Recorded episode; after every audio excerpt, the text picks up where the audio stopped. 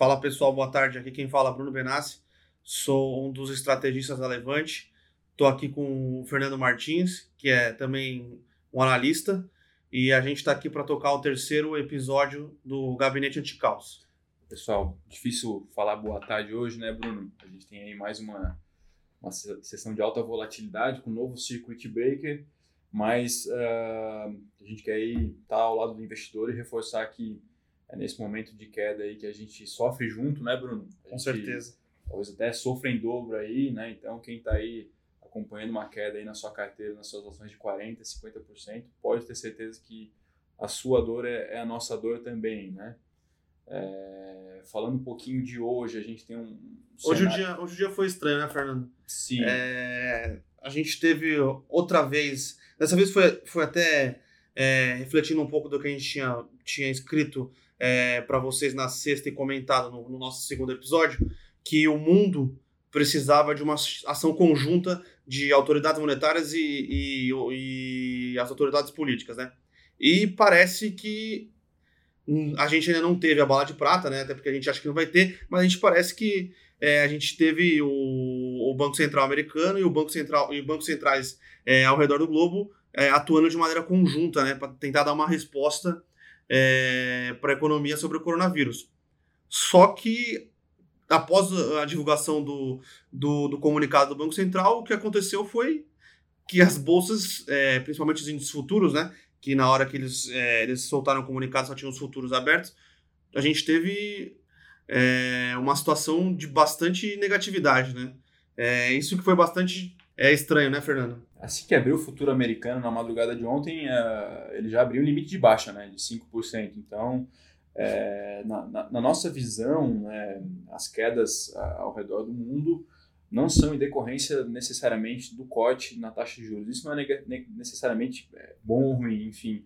O que a gente interpreta isso como uh, o mercado lendo da seguinte forma, né? Opa, se, se os bancos centrais estão atuando dessa forma tão, tão enérgica, né? Poxa, a taxa de juros americana está agora no intervalo entre 0 e 0,25, ou seja, se o banco americano, né, se o Fed é, panicou, por que, que eu não vou panicar? Então é, um, é uma situação bastante, uh, bastante difícil, né? Mas o que a gente tem para dizer, e lendo alguns relatórios de bancos internacionais, a gente compactua com essa visão, é de que o cenário conturbado atual está muito mais para um é, 11 de setembro, né, para um cisne negro desse tipo, do que para uma crise financeira barra econômica como em 2008. Né? Então, a leitura hoje é um pouco mais sóbria, é que sim, é, o mercado tem caído forte, tem caído de forma rápida, mas essa crise ela tem uh, começo e fim, né? Então, aparentemente, né, o mundo parece agora se encaminhar para o seguinte questionamento, né? Até uma, uma, questão de múltipla escolha, aparentemente, né? O A, o ou B, né? É, se vamos nos encaminhar para uma medida de restrição, né, uma quarentena global, né? Ou então se a gente vai deixar o vírus é, seguir se alastrando, né? Até atingir aí boa parte da população, né? Então os dois pontos aí tem tem coisas a favor, contra, né? E a discussão aparentemente latente vai começar a ser essa, né? Eu particularmente sinto a ausência, né, a falta de órgãos não necessariamente econômicos globais atuando em torno dessa discussão, né? Então, aparentemente, o mercado está um pouco confuso quanto a isso, né? Por que, que eu digo isso? Porque a China simplesmente implementou uma quarentena forte, bastante restritiva, e em um mês ela simplesmente é, resolveu, entre aspas, a sua situação social, né? O problema é que agora a questão lá é outra, né? Está tendo efeito rebote de infectados entrando novamente no país. Então, é, como que isso vai, vai caminhar nos próximos meses se cada um dos países fizer uma quarentena é, não, não coordenada, né? Então, a Itália fez agora, aí agora a Espanha, aí eles vão praticamente é, dirimir lá as transmissões. Aí depois disso os Estados Unidos faz, o Brasil faz e tá aí as infecções, né? Então, é, talvez, né, o que está aí emergindo é, é essa que seria interessante, né? É uma quarentena aí de ordem global, inclusive com o fechamento das bolsas, é isso, Bruno? É, existiu esse este rumor aí que é, uma, algumas bolsas do mundo, que provavelmente quando algumas tomassem decisão, ia ser uma ia se espalhar pro, é, pro globo. Mas, a princípio, não tem nada de certo, né? Então, é bem da verdade que o Fernando estava falando. Existem hoje em dia. Na verdade, existem três tipos de, de possibilidade de, de controle de vírus. É a quarentena, a quarentena é, pesada, que nem fez a China. É mais ou menos o que está fazendo hoje o Reino Unido, né? Que ah, parece que o Boris Johnson, o que ele quer é pega em todos e a gente vê como é que como vai ser porque é isso, e lá não vai ter fechamento de universidade, é, tem algumas empresas fazendo home office, mas aí é uma parte mais privada do que o governo adotando. Acusando golpe já é praticamente é, aceitando que é impossível, isso. né?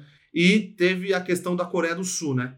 É, a Coreia do Sul não fez uma quarentena rígida, mas ela focou muito em testar o, o a população. Uhum. Então foi um teste até excessivo, né? O pessoal lá estava reclamando até que tinha um pouco de invasão de privacidade, porque o governo mandava mensagem para você falando que seu vizinho estava infectado. Então era um negócio assim, é um negócio que a, gente, que a gente aqui no Brasil acharia meio absurdo. É difícil imaginar no, no, nos países ocidentais é. uma maneira de atuação como essa, né? Exato, mas eles conseguiram meio que controlar a, a, a infecção assim, porque você testa todo mundo, quem você sabe que está infectado você manda para uma quarentena e quem não está meio que segue a vida normal, né? E então a gente tem esses, esses, essas três possibilidades é, mas não tem uma, um, um engajamento mundial, né? Uhum. Na, própria, é, na própria União Europeia hoje se tem uma discussão muito forte porque França e Alemanha é, ao, têm dificultado a exportação de material é, máscara, álcool em gel para a Itália, porque eles acham que é mais importante é, contornar a situação dentro dos territórios. Então, dentro da própria União Europeia, que na verdade deveria tomar é, atitudes conjuntos, né, porque são, são um mercado comum, tem, tem esse problema de, de coordenação. Então, imagine no resto do globo, né?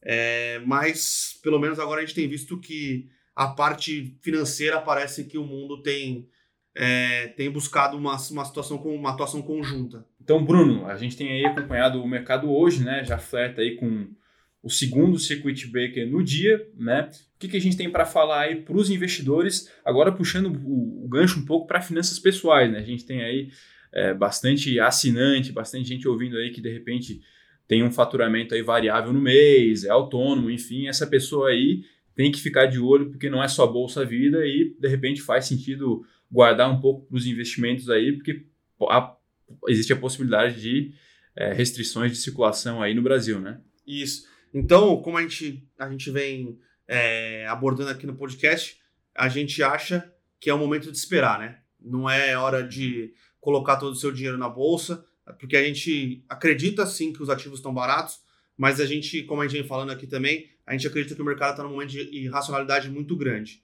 Então sempre é muito importante ter sua reserva de, de emergência constituída e se tiver em dúvida do que fazer, é melhor não fazer nada. É, se você achar que você é um pouco mais arrojado e realmente ser um bom investidor arrojado, eu acho que existem ativos sim que, que estão é, negociando a preços atrativos. Mas tenha em mente que devido à situação que a gente vive, a situação de, de pânico, é, de racionalidade dos mercados, que hoje vocês podem ver até depois de uma ação em conjunta dos grandes players mundiais, o mercado caiu, a gente acha que pode ter muita volatilidade ainda.